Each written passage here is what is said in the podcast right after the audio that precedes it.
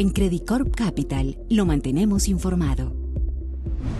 Hola, hemos publicado nuestro reporte macroeconómico trimestral con la actualización de nuestras perspectivas y proyecciones para Chile, Colombia y Perú este año, las economías andinas enfrentarán un escenario externo desafiante en medio de elevadas tasas de interés y la expectativa de una significativa desaceleración de la economía mundial, todo lo cual incluso ha llevado a un incremento en las preocupaciones sobre la estabilidad financiera, como se ha observado en los últimos días. A esto se suma el impacto que, sobre el ingreso de los hogares, están teniendo las altas tasas de inflación actuales, así como una confianza empresarial que se encuentra en niveles bajos en los tres países debido a factores como las elevadas tasas de interés y un significativo ruido político. En el caso de Chile, esperamos que después de haberse expandido 2.7% en 2022, la economía registre un crecimiento nulo este año debido tanto al ajuste requerido del consumo privado tras el fuerte dinamismo observado en los dos años previos, como de la expectativa de una contracción de la inversión debido a altos costos de financiamiento y un bajo sentimiento de los negocios. No obstante, destacamos que las perspectivas sobre la economía chilena han mejorado en lo más reciente, en medio de una reducción en la incertidumbre política,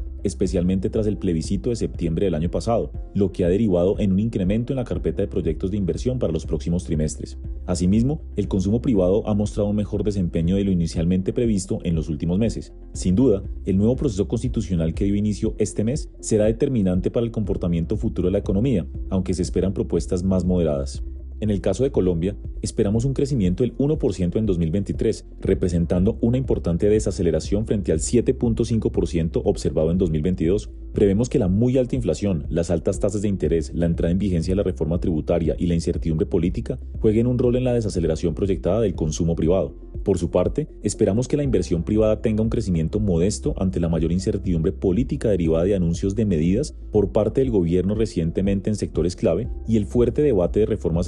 como la laboral, la de salud y la de pensiones, en un contexto en el que aún no hay una decisión final sobre la propuesta de transición energética. Por su parte, esperamos que el gasto público lidere el crecimiento de la economía en 2023 en medio de una mayor ejecución de proyectos a nivel subnacional en el último año de gobiernos de alcaldes y gobernadores, así como la expectativa de un mayor gasto público a nivel del gobierno central en línea con las propuestas del presidente Petro. En el caso de Perú, mantenemos la visión de que la baja confianza empresarial derivada de la alta incertidumbre política conducirá a una contracción de la inversión privada este año, a lo que se suma una desaceleración prevista del consumo privado por cuenta de la alta inflación. Todo esto en un contexto en el que la inversión pública podría registrar una caída por cuenta del cambio de autoridades subnacionales. Por su parte, las protestas sociales observadas a comienzos de año y las fuertes lluvias más recientemente tendrán incidencia sobre la actividad económica y de hecho nos han conducido a reducir nuevamente nuestra proyección de crecimiento de 2% a 1.8% para este año. Evidentemente, una mayor claridad en términos de la situación política futura será un factor crítico para el crecimiento de la economía peruana en el mediano plazo, particularmente considerando la necesidad de llevar a cabo reformas estructurales y de incrementar la confianza empresarial que acumula más de dos años en terreno pesimista.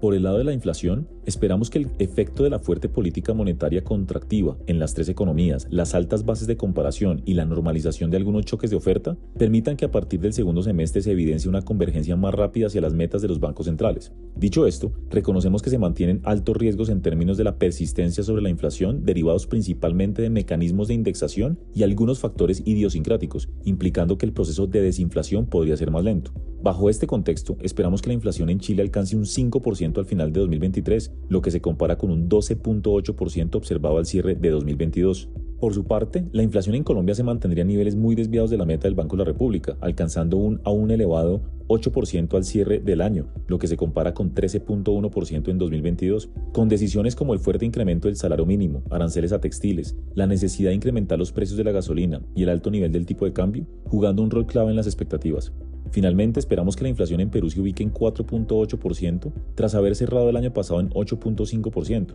Una vez la economía se mantendrá creciendo por debajo de su potencial y los choques de oferta sobre bienes como los alimentos y los precios de la energía se disipan. En este escenario, esperamos que los bancos centrales tengan espacio para reducir su tasa de interés en la segunda parte del año, con lo que prevemos que la tasa del Banco Central de Chile se ubique en 8% al cierre de 2023, mientras que la tasa de interés de política en Colombia alcanzaría un 9% y en Perú un 6.75% en diciembre. Finalmente, esperamos que las monedas de las economías andinas durante lo que queda del año reflejen en buena parte el comportamiento del dólar globalmente. Esto implica que una alta volatilidad puede seguirse observando en el corto plazo y que algunas presiones bajistas se podrían observar en la segunda parte del año ante la expectativa del consenso de una moderada depreciación del dólar global. En todo caso, sin duda, los factores idiosincráticos seguirán jugando un rol importante, por lo que el comportamiento esperado de las monedas es diferenciado el proceso constitucional en Chile, el debate de las reformas más sensibles en Colombia y las definiciones en términos del futuro político del actual gobierno y el Congreso en el Perú serán factores clave para monitorear.